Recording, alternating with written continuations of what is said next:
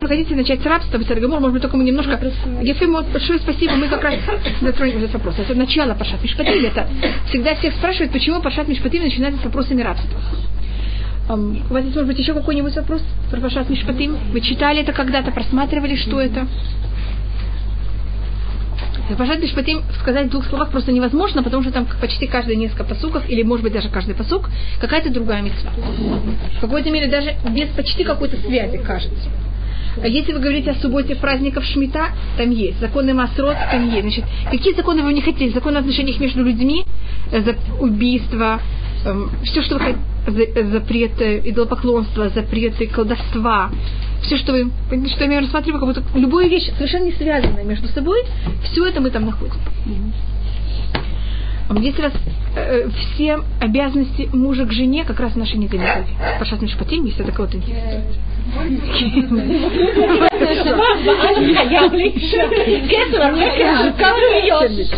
Мне кажется, что более правильно это, э, чтобы женщина рассматривала, я всегда считаю, что женщина должна рассматривать то, что она обязана мужу, а муж должен рассматривать, что он обязан жене. А когда мы начинаем меняться, мне не очень хорошо. Ну?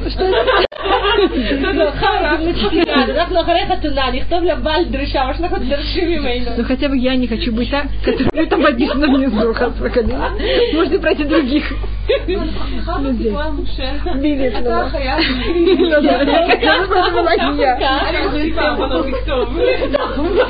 Почему? А потом пройдем в некоторые вещи, скажем, первое, то, что вы спросили. Может быть, у кого-нибудь еще какой-нибудь вопрос в Варшаве Шпатин? Это одна вещь, может быть, мы это когда-то рассматривали, может быть, нет. У нас есть три раза в туре, когда все законы повторяются. Пожарный шпатим это какая-то глава, в которой какие-то все эти законы, которые только когда-то вы слышали, все они там находятся в какой-то форме. У нас, кроме этого, еще раз, книги Вайка, скажем, запреты басар бахаляв, запреты кошерности, находятся в нашей главе. Просто мы рассматриваем, что, что бы вы хотели находиться здесь. Э, законы, у нас повторяются все законы, потом еще раз книги Вайка и еще раз книги Дворы ну как это, три раза, и каждый какой-то стиль то же самое. Скажем, если мы берем басар халяв как пример, понимаете, что мы можем видеть? Мы можем видеть, вы знаете, что этого шелек диба халяв ему написано в Туре три раза. Или можно взять какой-нибудь другой запрет. точно так же, скажем, если вы говорите о рабстве, хотите, можем просмотреть рабство в нашей главе, Пашат Вай, потом Пашат в книге Вайка, потом Арабе в книге Дворы. Это что это? Любая мецва? Это не совсем то же самое. Кому не завьют но вот это тоже самая вещь повторяется три раза, каждый раз, как вы говорите, по другой призме немножко. Скажем, в книге Дворим рассматривается ганек таник, о том, что надо взять и давать, когда раб выходит на, на свободу, еврейский раб, мы, хозяин обязан ему также что-то дать.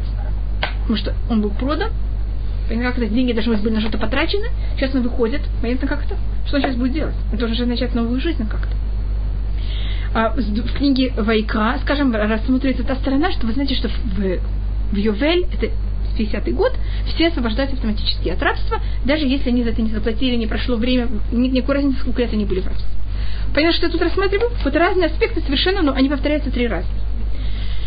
То, что рассматривается порно, он это повторяет каждый раз, это у нас все мицвод и каждый раз с другого аспекта. И также вопрос, почему каждый раз именно, почему в этой книге эта сторона, а в другой книге совсем другая сторона. Это что у нас, нам когда дали Туру, мы, по-моему, рассматривали это уже немножко на, в предыдущем уроке, у нас есть митцвот, которые были даны Бехар Синай. Это мы говорили о том, что все законы Всевышний сказал Муше на горе Синай. А Муше потом, когда он передает еврейскому народу, он их передает в трех этапах. Это называется Хар Синай, Оэль Муэд и Арвот Муав. Это вопрос махлокет между Раби Шмели и Раби Акива. Всевышний ли сказал всю Муше в один раз – или Муше, Всевышний сказал Муше это один раз, а потом Муше получает какие-то добавочные детали, каждый раз добавочные. И как Муше также передает народу. Все в один раз, по втором повторении, или каждый раз он передает что-то другое. И эти три раза, если вы заметите, Гарсина это когда он получает Тору на горе Синай, и то, что Муше успевает передать еврейскому народу, когда он сходит с горы, перед тем, как мы делаем золотого тельца. И это нам даются все законы. И если вы прочитаете книги Мишпатим, там нигде не говорится ну-ну-ну. Понятно, что такое ну-ну-ну? Угу. Если будете делать так-то и так-то, что вы получите? А то, как говорится, это такая вещь запрещена, и говорится, какое наказание, но не говорится более этого. В книге Вайка говорится нам снова, все законы повторяются, а в конце говорится, если вы будете себя вести так плохо, так Всевышний нагонит на вас такие-то народы, и будет уничтожение храма. Понятно, как это? Вы будете изгнаны из Израиля, то, что называется тухаха. Понимаете, что называется ну-ну-ну? А потом, после того, как мы взяли и сделали хэт амараглим, это книга Дворым уже, после этого нам снова повторяются все законы, и потом длинная эта куха, которая не имеет ни начала, ни конца. Значит, она имеет начало, но почти как будто бы не имеет конца. Очень длинная. Или что называют такое? Более добавочное? Ма? Есть без махлокит. Понятно, как это? Чтобы было бы, вы поняли, что Тали спрашивает? Если о ком-то говорится. Вы знаете, если вы будете такие-то, такие-то, вы будете наказаны так-то и так-то. И вопрос, имеют ли евреи вообще после этого выбор не быть такими-то и такими-то? Потому что в истории же написано, что они должны быть такими-то и такими-то. Чтобы быть. Как будто бы, если вы будете таким-таким, то будет так-то и так-то один из самых проблематичных. Тут говорится «если». А есть посук, который не говорится «если». Понимаете, как это самый какой-то тяжелый место, в котором в этом есть махлокет, спор, это перед, после, перед смертью Всевышний говорит Муше, э, ты умрешь, и встанет этот народ, и пойдет за идолопоклонством.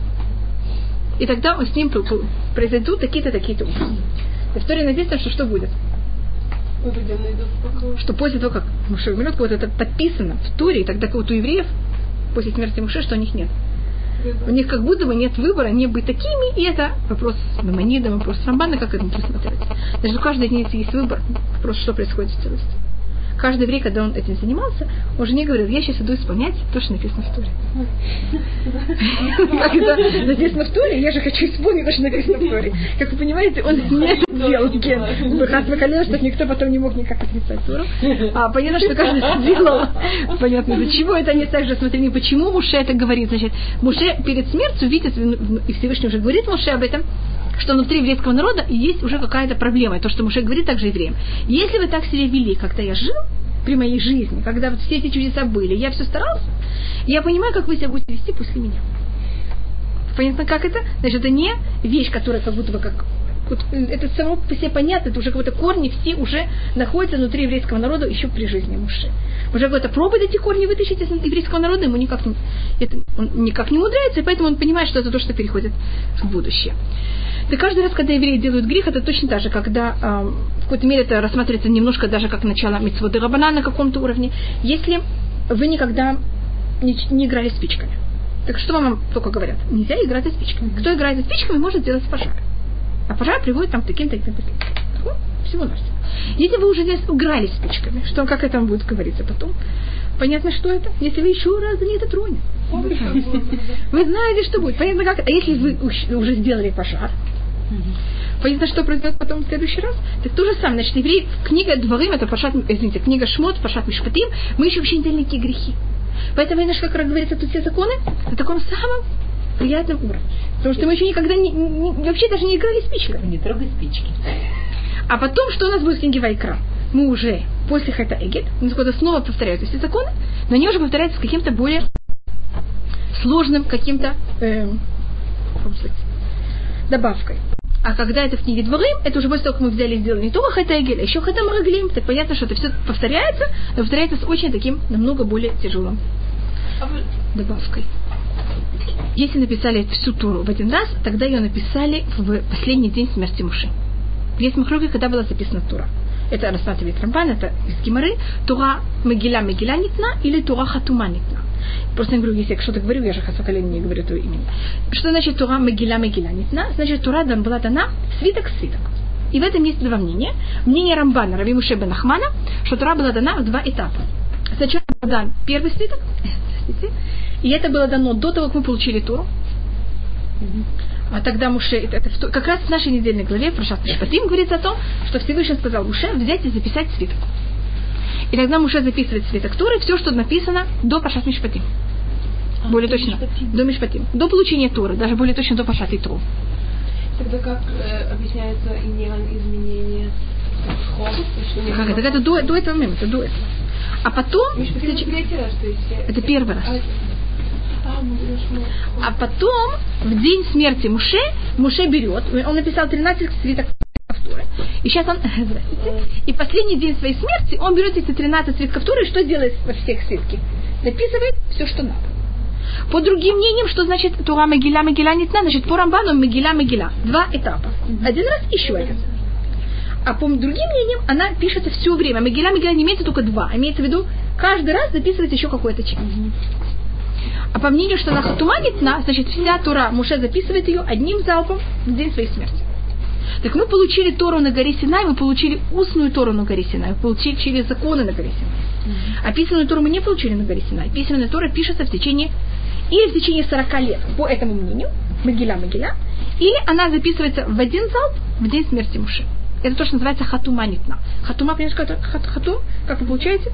Все закрыто, запечатано, вот вам. И тогда это один из очень, очень сложных вещей, такое великое чудо, которое произошло, что, то, что достигает Муше в день своей смерти. Скажем, одно из вещей ему надо взять и тогда записать, по этому мнению, 13 свитков Торы в один день. Как вы понимаете, это почти не неописуемая вещь. Даже записать 13 свитков Торы последние какие-то части, это тоже почти неописуемо. Да, так для него выглядит Но просто вот если рассмотреть, что Муше успевает в этот день, это по этому мнению, так это только немного о том, эм, что и как.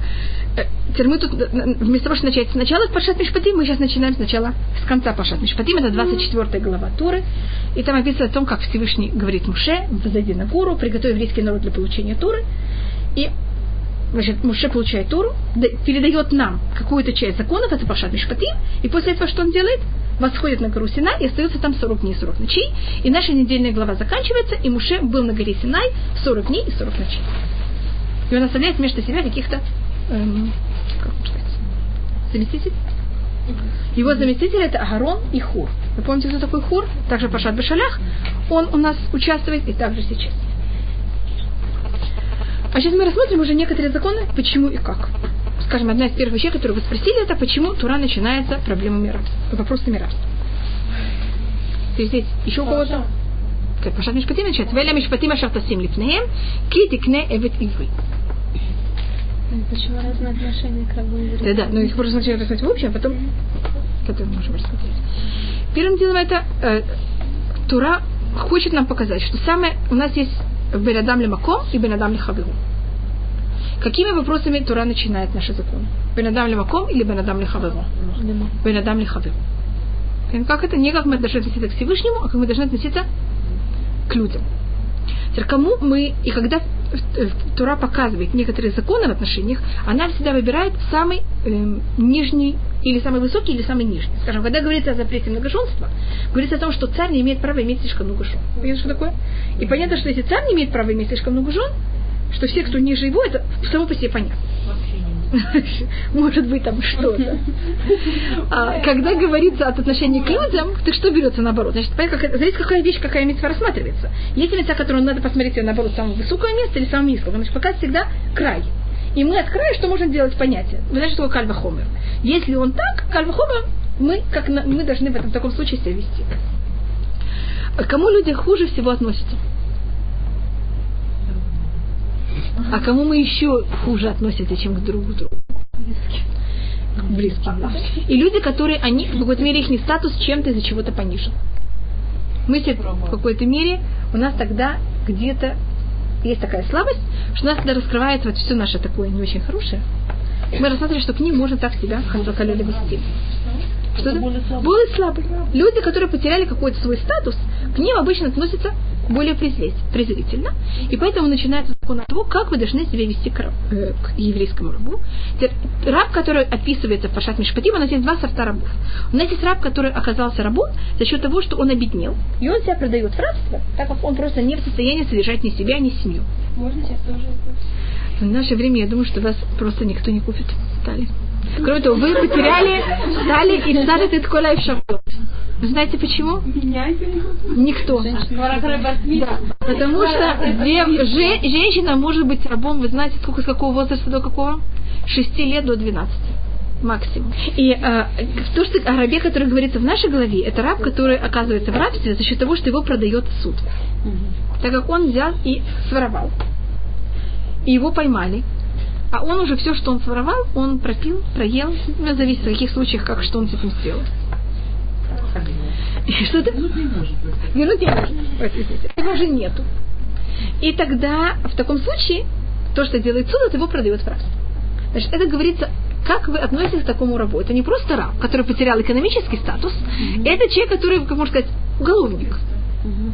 Как к такому рабу э, люди относятся? Как вам кажется? Мне от него прочтется вещь. Что это? Него прочтется Первое дело. Его купить, но понимаете, какое к нему отношение? Это какое-то нежить того, что уже нет. Вот это еврей, который дошел и в экономическом статусе, и в политическом статусе. Во всех статусах до самого низа. И именно о нем начинает Паршат Мишпатим рассматривать, как вы должны к такому человеку относиться. Значит, почему именно о таком говорится? Пашат Мишпатим. В других, скажем, в книге Вайкра говорится о человеке, который обеднел и сам себя продает в рабство. Не что его продал суд. У нас именно говорится о том, кого, кого продал суд. И там есть отношения. Тура хочет две вещи. С одной стороны, конечно, исправить как-то и также сохранять права также тех бедных людей, которые имеют имущество, и кто-то приходит их ворует. Для того, чтобы предотвратить воровство. Для того, чтобы также, чтобы как-то можно было компенсировать. И с другой стороны, также сохраняет, конечно, права также этих бедных людей, которые из-за чего-то как-то соблазнились, были хуже, может быть, это своровали. Что им сейчас делать? Что повесить? Как, понятно как-то? Они тоже должны как-то выйти из этой ситуации. Что это? Не, не, его, его продают. Его продают кому-то, кто может взять и возмести эту сумму денег. Если, скажем, если он своровал 3 миллиона, а 6 лет его работы, никто за это не заплатит 3 миллиона. Понятно, как это? Ну, там сколько может быть? Одна сторона, это мы хотим защищать права людей, которые имеют имущество. И мы не хотим никак никого подстрекать, и мы хотим также наказывать воров, потому что если они не будут наказаны, очень будет стоить что делать? Воровать. Если будем слишком э, гибкие, слишком хорошие, это будет очень плохо. Мы просто будем разрушать общество. С другой стороны, если мы будем очень строгие, так если человек когда-то как-то взял и что-то сделал неправильно в своей жизни, все, мы его куда-то похороним, а он уже не должен за одной ошибки потом потерять всю жизнь. Поэтому что делается? Если он своровал, независимо какая это была стоимость, его можно продать только на 6 лет. Больше на 6, если это не оплачивает этот, то, что он своровал, так хозяин так, потерял деньги. Большой а раб, да, бедюк, Всевышний деньги все равно Всевышнего, понял, как это? А раб с своей стороны, значит, он работает, и когда его продают, у нас тут говорится о очень высоких его социальных прав. Значит, ему тут от прав раба очень-очень многие вещи, как надо относиться, скажем. Э, первым делом вы понимаете, кто покупал раба, который был известно, что он вор как вы сказали, первым делом прощать него вещи. Так э, кто-то делал. Обычно это были такие цадиким, которые говорили, ой, какой бедный человек, надо его поставить на ноги. Понимаете, как это? Ну, вот идем. Ну как-то идемте постараемся. И мы потом просмотрим законы, которые не очень строгие, также для того, чтобы иметь еврейского раба. Так по еврейскому закону у нас нет тюрьмы. Теперь, если вы знаете сейчас, когда бедный маленький воришка входит в тюрьму, из-за того, что он своровал там непонятно что, он выходит оттуда вор с дипломом. И он потом устроится в нормальную работу. Нормально начать жизнь почти не может. И как-то ему ломает полностью всю жизнь. А мы хотим наоборот. У нас нет понятия воров. Значит, нет понятия, извините, тюрем для воров. Мы хотим, чтобы если человек когда-то один раз в жизни споткнулся, поставить его максимально на Первая проблема раба это, что он не умеет работать. Э, воров это, что они не умеют работать. Я знаю, что в тюрьме в Советском Союзе воры никогда не работали. У них даже был такой закон, что если вор когда-то работал, все, он теряет статус вора.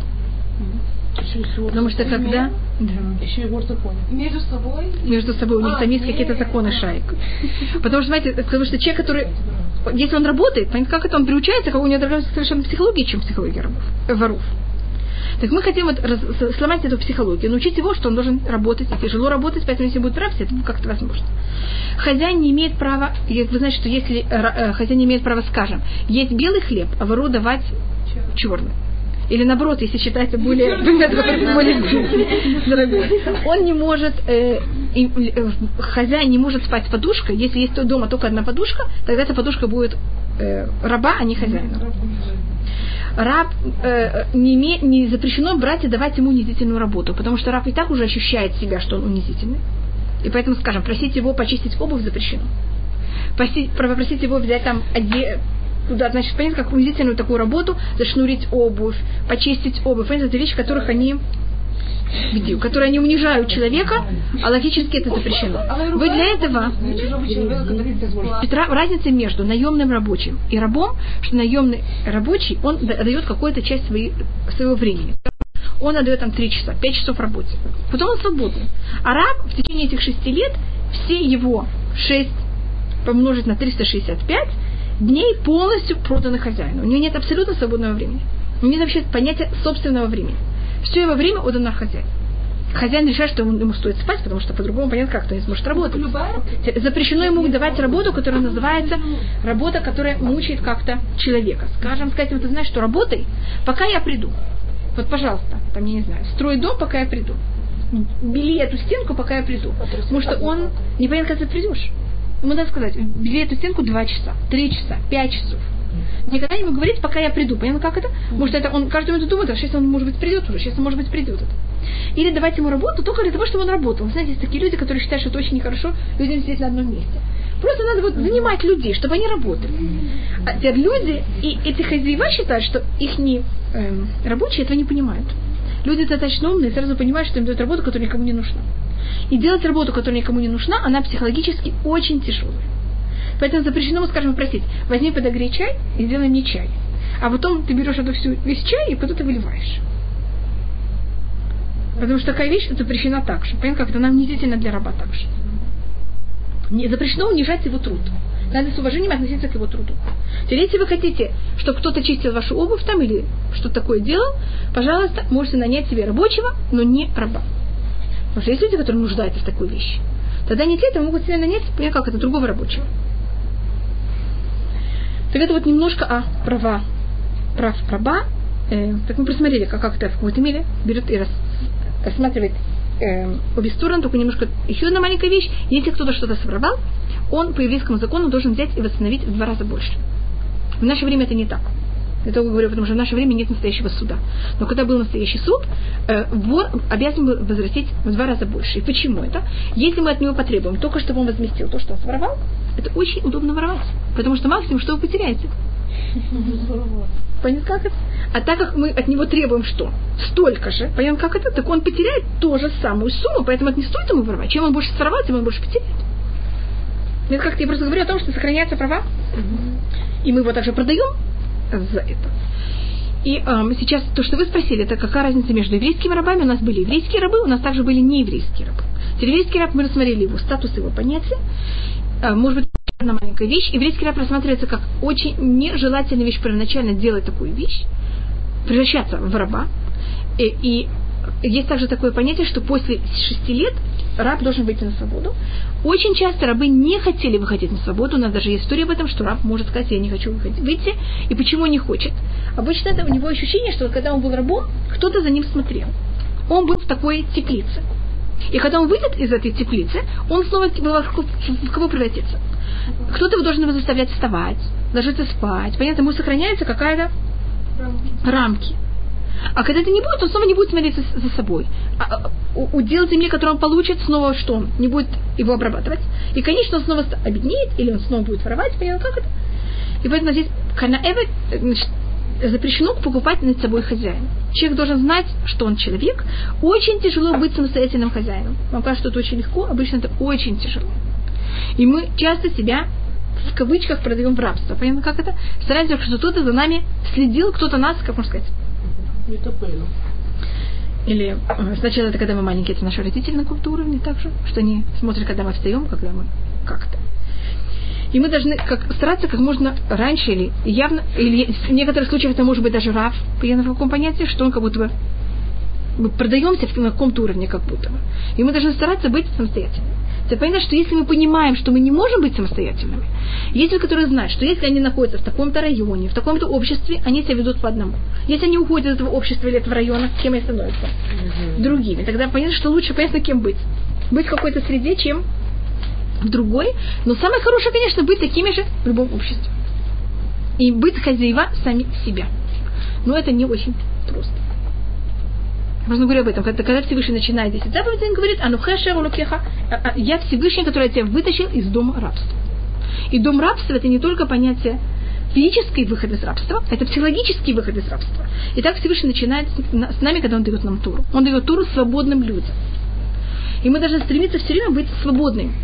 Но, как я говорю, это не, не так часто с нами. Есть люди, которые не в состоянии, тогда, конечно, желательно, чтобы они были рабы, чем они себя неправильно вели.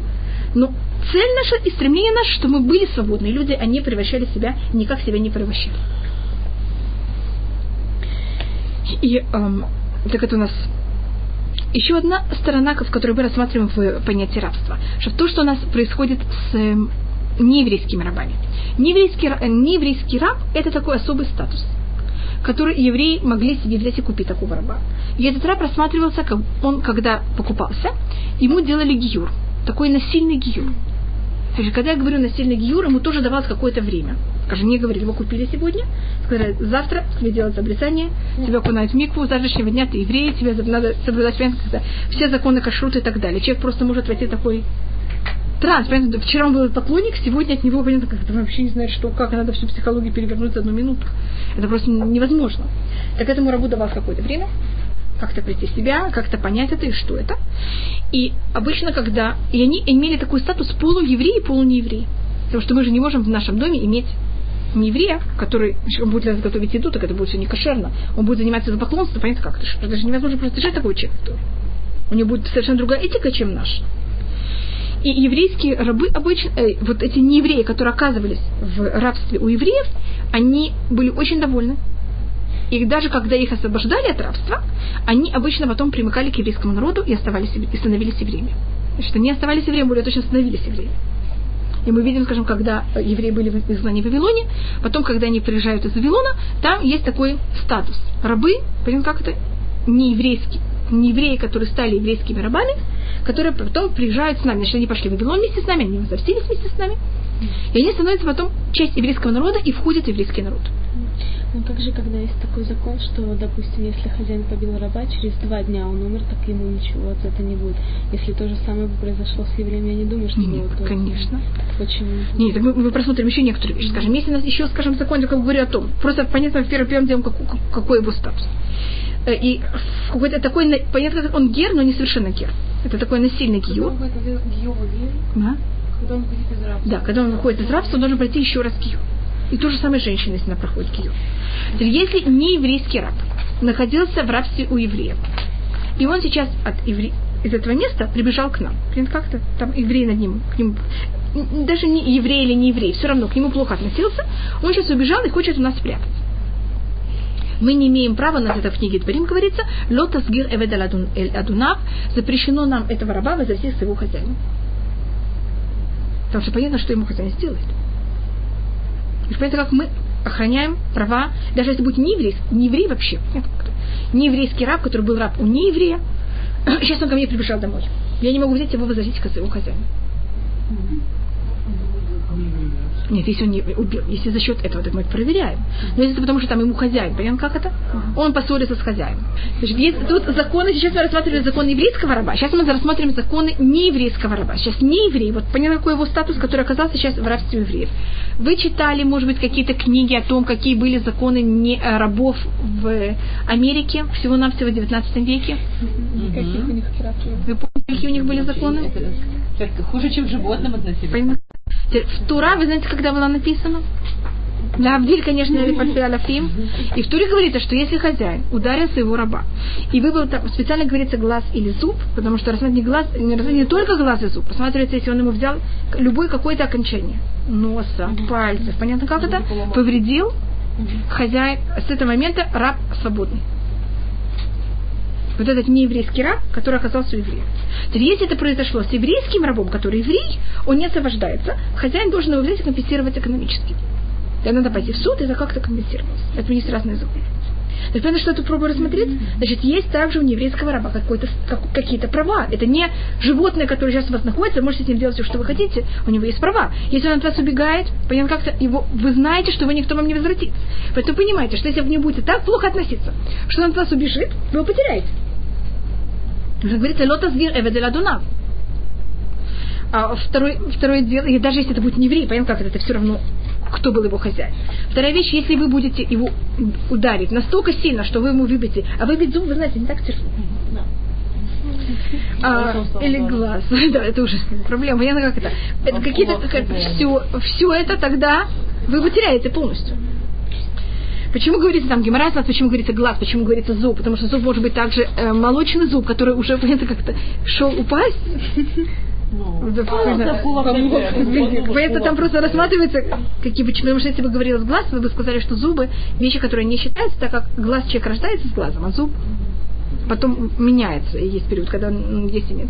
Там рассказываю, почему говорить эти две вещи, но это имеется также все окончания. Как-то нос, пальцы, называется кавдали трошей варым, ушки, все, что, все, что выступает, 24 окончания. А, и э, добавочно у нас э, это одно право. И другое право, если хозяин его настолько сильно ударил, что он не прожил 24 часа, тогда хозяин подлежит смертной казни. Но это еврейский раб? Это не еврейский раб. Почему? Значит, если... Нет, тут говорится А, не не еврейский. Значит, если прошло меньше, чем 20... Если этот раб умер в течение 24 часов после того, как хозяин его ударил, а тогда хозяин подлежит смертной казни. А если раб прожил больше, чем 24 часа, только тогда он не подлежит смертной казни. Если нечаянно его ударил, что он ничего, да? Суд, суд это решает. По еврейскому закону, если хозяин уда- ударил своего раба, понятно, какой его не еврейского раба. Если он ударил еврейского раба, понятно, что он подлежит смертной казни, потому что это, это как любой другой еврей. Но если даже это был не еврейский раб, это все равно, если был также бы не еврей, в какой-то мере, есть тоже некоторые законы. Но так он у себя дома, и из наказания его он получит смертную казнь более тяжелую, чем если бы он убил еврея. Потому что это же его имущество, и поэтому тут рассматривать немножко строже чем-то, тем, что как будто насколько человек настолько бил кого-то другого, хотя этим он терял свое имущество. И также, с другой стороны, что это было более, ну, как это, предохранить. В Торе говорится йом о юмайн, день или два дня, если человек проживет. Почему говорится день или два дня? Имеется в виду 24 часа. Есть 24, понятно как-то, что это не было только 12 часов, чтобы было понятно, что имеется в виду, потому что если говорится два дня, так понятно, что это день. Почему говорится день или два дня? А тут мы сделаем вывод, что это имеется в виду 24 часа я. Хотя сказал такую фразу, как 24 часа, я не сказала просто день. Есть также некоторые, очень много законов, которые даже в нашей главе рассматриваются, что происходит, если человек нанес какой-то ущерб другому человеку. Если, может быть, также, скажем, он его ударил. Тут у нас очень сложные законы, девочки, есть у нас э, раздел Баба Кама, Баба Мессия, Баба Бата. Все эти три раздела, они рассматривают вот эту нашу недельную главу. У нас тут нет этих ворот, я могла вам показать, это вот, понятно, как это? Очень много томов, и поэтому, если вы хотите, я могу дать примеры, некоторые, которые у нас тут рассматриваются. Вы слышали такое арба вот назакин? Ашор, вабор, вамаве, вамавир. Просто они тут рассматриваются. Кого-то интересует, я могу это просмотреть.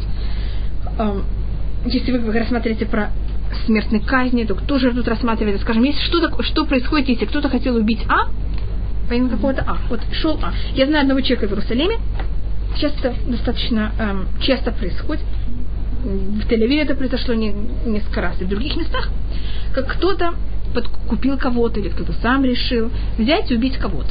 Вы знаете, есть такие хисур хашбунот, я не знаю, как это называется на русском. Что такое хасер хашбунот? Это решить, э, сводить счеты. Есть такое на русском тоже выражение. Э, там, кто-то или кого-то наняли, чтобы он это сделал. И ему писали, кому это надо сделать. А вот тот вот, кого наняли, он перепутал. Есть вопрос, какой его закон? Я скажу, стояли два человека. Он стрелял и целился в А, а попал в Б. Сейчас вопрос, он положил смертной казни или нет. И будет ли судить того, кто заказал, заказчик? Да, да, я, я, не говорю даже дальше. Скажи, кто-то хотел убить А, а убил Б. Значит, Б он убил по ошибке. Но он собирался же убить. Да, он... Знаешь, понимаешь, о чем это? А это Тут же- вопрос, это исполнитель, не исполнитель. Его приходит в суд, он говорит, извините, я бы убил, совершенно не имел в виду. Б, я убил бы Шугек. Ну, а я собирался убивать. И потом не переживай. Так это, это, это одна из очень больших вопросов в Аллахе. Понимаете, как это? Когда человек им- имел в виду одного, убил другого. Собирался там... Ну, я, я просто рассматриваю, что это все говорится в этих. А Скажите. Если, если заказчик то есть, э, закажет убийство и словят исполнителя, то э, в суде кто будет э, получать наказание, заказчик или исполнитель, или оба? Это одно из очень... То, что вы спрашиваете, один из очень сложных вопросов. Это называется, есть там вопрос, как, как и что-то рассмотреть. Одна из таких простых вещей, у нас есть понятие, которое «эн шлях ледвар авира». Знаешь, что такое «эн шлях ледвар авира»? Есть шлях ледвар митцва, «эн шлях ледвар авира». Значит, Элиэзер, он взял вместо Ицхака и э, кидеш эт Ривка. Это называется, потому что взять и жениться на женщине, это митцва, и можно сделать это через шалех. Можно послать шалеха, что вместо вас сделал какую-то митцву. Которая может мелька митцва шелот люя багуфо, митцва, которая, скажем, никто вместо мужчины вместо, э, не может взять эти тфилин вместо мужчины.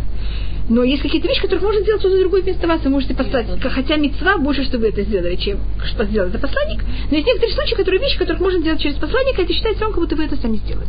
Хотя это немножко меньше мецва, но это так возможно такая вещь. Но эн шлях два равера. Мне кто-то сказал, ты знаешь, что возьми и кинь мячик кому-то в голову. Я пошла и кинула мячик в голову кому-то. Потом на, на меня кричали, только я не виновата, он мне сказал. Так мне скажут, извините, а у вас что нету? Это называется «Эйн шлях ледвар авера». Нет посланника ледвар авера. Человек не может сказать, извините, меня послали. Поэтому называется «Эйн шлях». Вы, вы не считаете посланником. Если человек был раб, тогда закон немножко другой. Есть это снова в этом рассматривается достаточно много. Так я только, может быть, немножко рассмотрю э, законы, которые рассматриваются, то, что называется Абавут Назикин, и э, некоторые аллахические вещи, которых они, мне кажется, для нас достаточно важны. Вы хотите, там, чтобы открыть окно? Можно открыть окно, тут есть кто-то, кто он. Только Нахама, это все будет дуть на вас. Так вам стоит тогда взять и сесть рядом с Любой. Э, эти законы, которые, мне кажется, для нас достаточно важны, так как мы с ними также э, встречаемся ущербы, которые человек, один человек может нанести другому. Если первым делом любой человек, это называется Адам Муадля Улам, вы все считаетесь ответственны за все, что вы делаете в любом вашем положении. Бен Эр, Бен Яшен, если вы, вы спите, если вы это не спите, Бодрствуйте. Если вы трезвые, бодрствуйте. Как я могу во сне что-то делать? Если я решила пойти спать рядом с э, фарфоровым очками, фарфоровым сервизом, который, скажем, с периода Луи Арбаса. Ого. Я решила взять, рядом с таким сервизом лечь спать. Понятно, что во сне что-то произошло, да, немного скажем. Тогда, если что-то произошло с этим фарфоровым сервизом, я отвечаю. Может быть, все понимают, что рядом с таким, в таком месте вы не идете спать. Если я пошла спать, когда там не было никакого фарфорового сервиса, кто-то решил потом взять и принести, я не отвечаю, потому что я вообще не знала, что это. Но если я знала это перед тем, как я пошла спать, и что-то потом произошло, я отвечаю за это. То, что называется бен эм. А если Первая вещь это если вы взяли на кого-то э, наступили. Это значит, что вы решили сделать такое неприятное хасвахалиля. Есть всякие неприятные вещи. Э, кто-то может отрезать что-то кому-то хасвашалом, наступить на кого-то. Я не знаю. Зависит, что это. Наступить. Скажем, я могу сказать то, что я говорил до этого, про то, что человек, он отвечает за Бен Эр, Бен Яшен и так далее. Мой муж один раз был у берега моря, а там, знаете, люди берут, раздеваются, кладут все, и кладут одеяло, и на это садятся. И вот кто-то взял, решил спрятать свои очки под полотенцем. А мой муж решил спокойно пройти по этому И потом, так как человек отвечает за все, что он делает, он должен был заплатить за эти очки. Так мы тут только говорим о том, что человек, ну это только пример того, что мы рассмотрели до этого, сейчас эти пять вещей, это, значит, если кто-то нанес какой-то ущерб кому-то, первым делом он то, что он должен заплатить, это цар. Цар это боль. Так как можно взять и определить боль?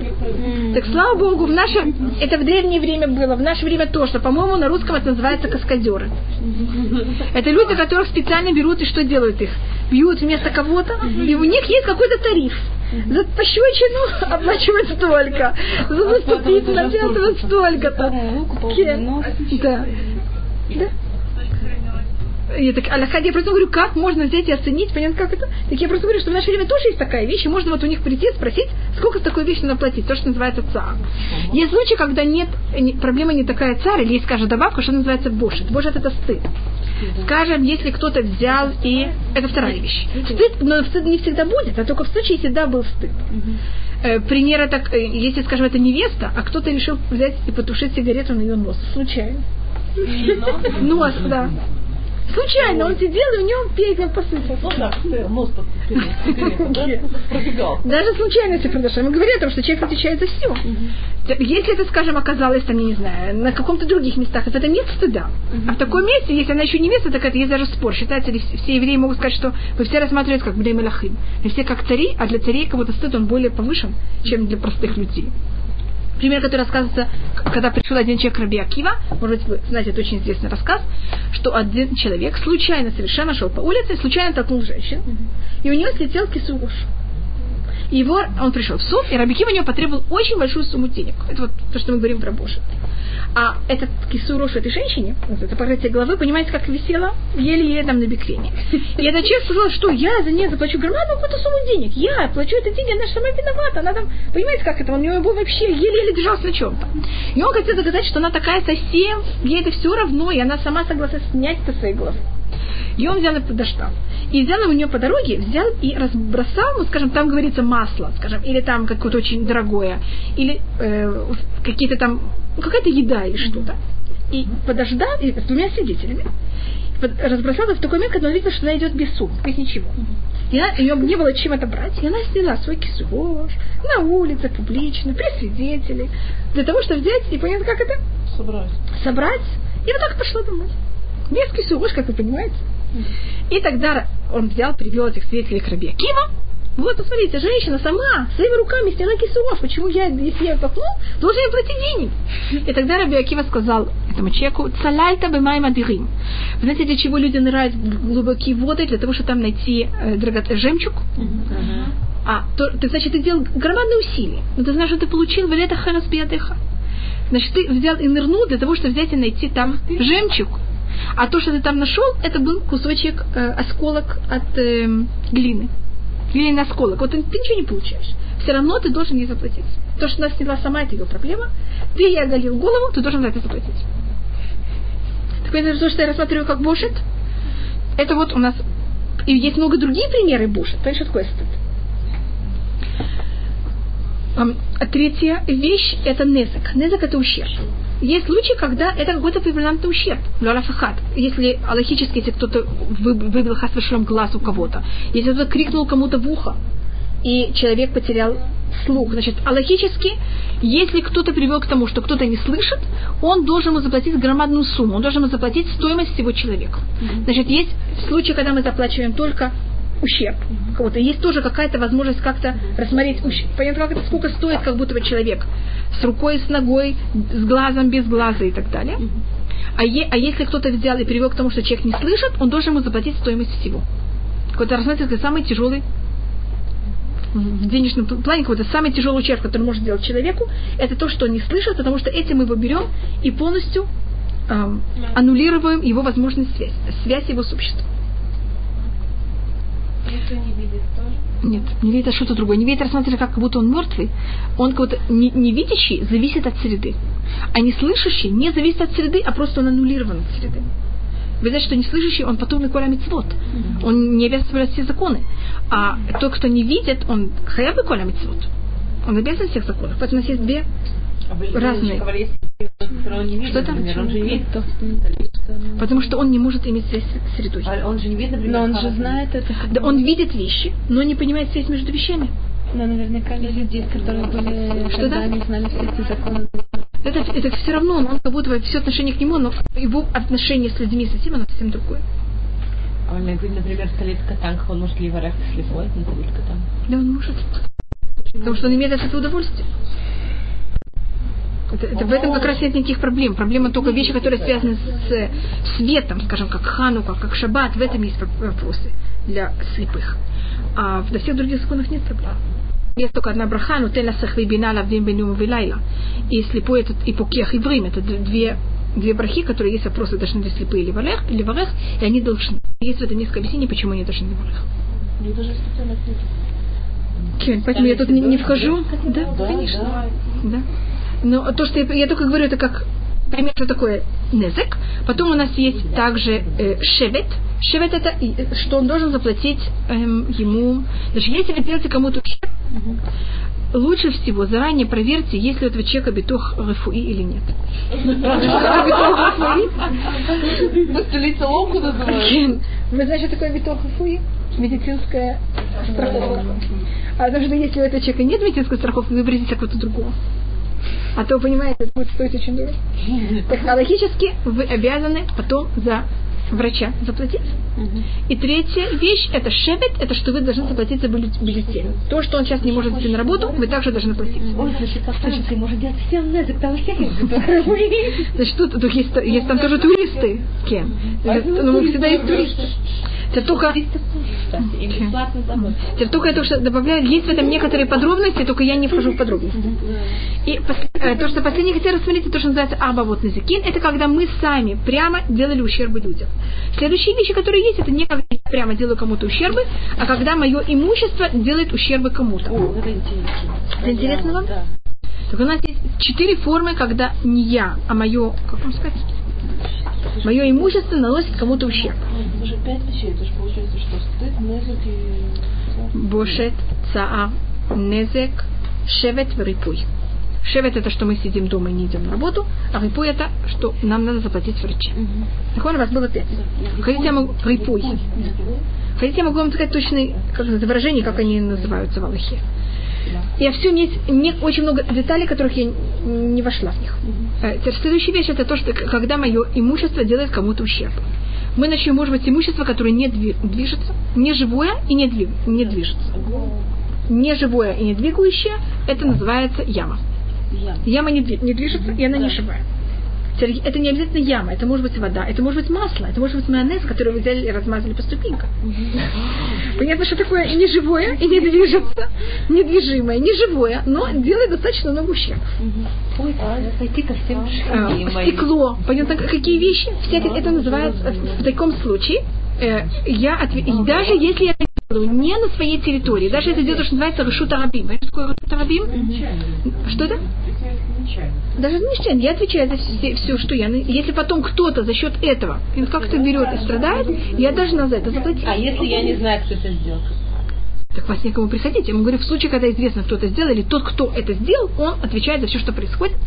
Если даже он это сделал бы шутарабим, как это? В- на территории, которая принадлежит всем. У себя дома я имею право полное делать любую декорацию, которая мне нравится. Если моя декорация включает, скажем, взять и покрыть весь дом бетоном, а в бетон, когда он мокрый, вложить туда стекло и сделать также всякие выемки, и не освещать это ночью, и вы решили прийти ко мне домой, это ваша проблема.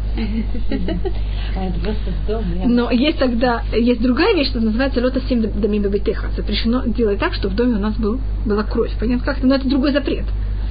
Но это не связано с э, Богом. Как, что называется яма? Если человек, если, если человек э, дома выкопал яму, у себя Дома? во дворе, у себя во дворе, Пожалуйста. и э, к нему пришел сосед, и э, постучался, сказал, что как бы можно мне войти, то сказал, может, я зашел, не увидел, не упал, меня предупредил, значит, я виноват. Вы виноваты. А Шама. Это, это не очень просто. Значит, я вам расскажу такой секрет. Такой тихо-тихо, никому не рассказывайте. Это да? Если вы вырыли яму в середине улицы Яв, и туда кто-то упал, только никому не рассказывайте. Вы не виноваты. Потому что у нормальных людей что есть? Глаза. И они должны видеть, куда они идут. То есть это ночь. Что это? Так понятно, как это? Это сколько там, 4 яма было, да? Э, Должно быть 10 фахим. 10, 10. 10 фахим, значит метр. Если яма меньше, чем 10, 10 метров, я не отвечаю. Есть также вопрос, что я вырыла яму 9, э, 90 сантиметров. Кто-то пришел и добавил еще вот этот последний сен- 10 сантиметров. Так отвечает этот второй. Потому что он превратил это в настоящую яму. Так зависит, как я прикрыла. Если я прикрыла ее так, что на ней, так зависит как. Значит, если я прикрыла, и в Израиле в основном гуляют по Израилю люди, так же, у нас лошади, верблюды, слоны не гуляют. Тогда если я прикрыла это так, что может, скажем, даже человек может пройти, а лошадь, скажем, не может пройти, и вдруг там кто-то приехал на лошадь, в месте, которое не, обычно такая вещь не происходит, я тогда не, не отвечаю. Или в таком месте, в котором слоны вообще не гуляют. Понятно, как это было даже, скажем, сделано так, что лошади, люди и даже верблюды могут пройти, а сейчас прошли слоны. Вдруг из зоопарка убежал слон. Очень хорошо, он дал яму, так его словили, помогли словить слона. Да, Понятно, что тут рассматривается, значит, об этом все рассматривается. Что значит пок- покрыть? Что значит нормально покрыть вещь? Слушай, а вот это то же самое сделать дома, выкопать ту же самую яму и сказать, скажешь просто да. Миру яму другому. Это, это есть... Да. Так это с- связано с лёта сим дамим бетиха. Запрещено класть кровь в своем доме. Это другой запрет стоит. И это в книге Дворым, а не в книге Шмут. Люб- Это не, не- нет, это всегда это не только крыша. Там начинается крыша, а потом говорится вот такая, поэтому я не сказала только крыша, я сказала не класть кровь в своем доме. Понимаешь, значит, чтобы не было в доме никакие вещи, которых могут привести к каким-то опасностям. Следующая вещь, то мы тут разделили только одно. Следующая вещь это огонь. Огонь это неживая вещь, которая что может? Она может двигаться. Огонь это не имеется только огонь. Огонь это имеется в виду... Да, это вторая. Это любая вещь, которая может передвигаться. Как что еще? Передвигается. не же, скажем, любые вещи, скажем, с помощью ветра. Огонь это вещь, которая передается. Я живу, все знают, на каком этаже я живу? Четвертом. На четвертом. Я решила взять и повесить ковер на четвертом этаже. А мои соседи внизу решили взять свой хрусталь, помыть и поставить внизу. Ковер упал. Значит, что сделал? Или, скажем, кто-то взял и повесил белье, а я решила взять и мыть окна. Помыл- кто-то помыл белье, постирал. А я сейчас мою окна. Или. Значит, это вещи, которые передвигаются. Понимаешь, что я пробую рассмотреть? Значит, я, я, я ничего не делаю вашего белью. Я даже его не тратила за него. Это не я прям. Это мое имущество. Понятно, что я имею в виду? Взяла и сделала кому-то. Знаете, как провод, чтобы на улице было. И все белое белье. Видел. Значит, в таком случае я за это отвечаю. Не только, значит, даже если эта вещь началась, понятно, как это, не только если это сделала, конечно, если это сделано на территории, которая принадлежит всем, я отвечаю.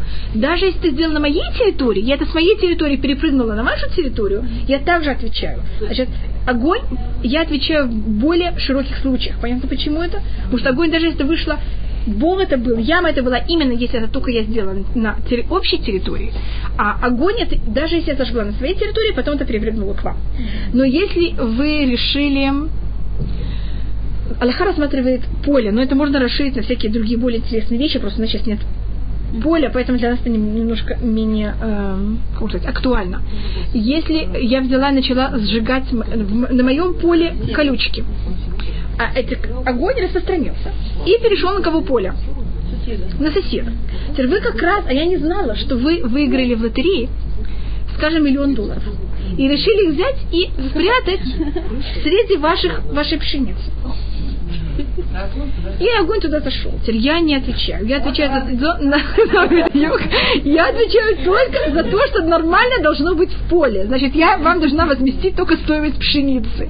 Все, что вы туда закопали, что не относится к пшенице, я не отвечаю. Значит, есть, есть в этом также анаход, да. Есть в этом все, все анаход, что происходит. Взрывчатку. Вы знаете, что потом происходит? Трах. Да. Вот. Да. Очень хорошо. Ой, ой, очень хорошо начать палить. С животными, это если мое животное берет и выходит и что-то мешает. Знаете, животное, когда оно это делает. Бык, и то, что называется шенбрегель, есть вещь, которую животное делает, э, так как оно эм, сердито, а есть вещи, которые животное делает так, как оно нормально так себя ведет, имеет от этого удовольствие. Или просто норма, или удовольствие, скажем. Если животное чешется, вы знаете, что если животное любит чесаться, всё. так если животное чешется, это же оно имеет от этого удовольствие. И она разбила стену, тогда я должна заплатить за это, если это была моё, мо- мо- моя лошадь или там что-то, полностью, полную сумму. А если оно решило легнуть эту, тогда я оплачу только половину, потому что я говорю, вы знаете, мое животное обычно не легается. А вот, как называется, чесаться я должна предпочитать, что в любом случае мое животное чешет. Любит, понятно, как это? По, потереться, кусать, легать. Понятно, все какие вещи, вот всякие такие вещи, это называется керем, это называется рок. Рок. Это как бодаться. Это все, что животное делает, когда оно выходит из себя. Понятно, как это из не в нормальном состоянии. А эм, как называется, чесаться, топтать все, есть что попало. Понятно, как-то это то, что оно имеет это удовольствие, и норм- в норме так себя ведет. И есть то, что она делает в норме, я оплачиваю полностью, а то, что она делает, понятно, как-то не имеет этого удовольствия, я оплачиваю пол, и в этом есть добавочно еще уйма всяких тонкостей. Так только у нас время закончилось, я, может быть, вам только задам такую... Вы любите какие-то хидот? Есть такая странная какая-то хидот. Вы знаете, какие дни Песах не может выпасть? Да, первый день Песаха не может выпасть. Понедельник, среда и пятница. Нахон? Так Раби Уда Леви сделал такую хида. Она немножко связана с тем, кроме того, в нашей неделе говорится про Песах также. И говорится о том, что мы должны стараться, чтобы Песах был какое-то особое время года, поэтому просто объединяют эти вещи. Это э, загадка Раби Уда Леви. Им тесамет и нафту. Если возьмете и выбьете э, глаз у вашего раба. Помните такую вещь? В это крып курбан песах бамуаду. И вы возьмете и принесете жертву в Песах вовремя. Лед и рация будут. Ваша служба, ваша э, работа Всевышнему будет нежеланна. Я там напишу на доске, а тут совершенно... Э, пока, да. Если это не написано, это невозможно вообще догадаться, что и как это. Это. Так у нас мало времени, я не даю вообще время для э, размышления. Вы должны быть знаете, что Айн это, это буква Айн. Так если возьмете слово Абду, выберите у него глаз, у вас останется Бет, Далит, Бат. Понедельник, среда и пятница. Когда вам не стоит приносить жертву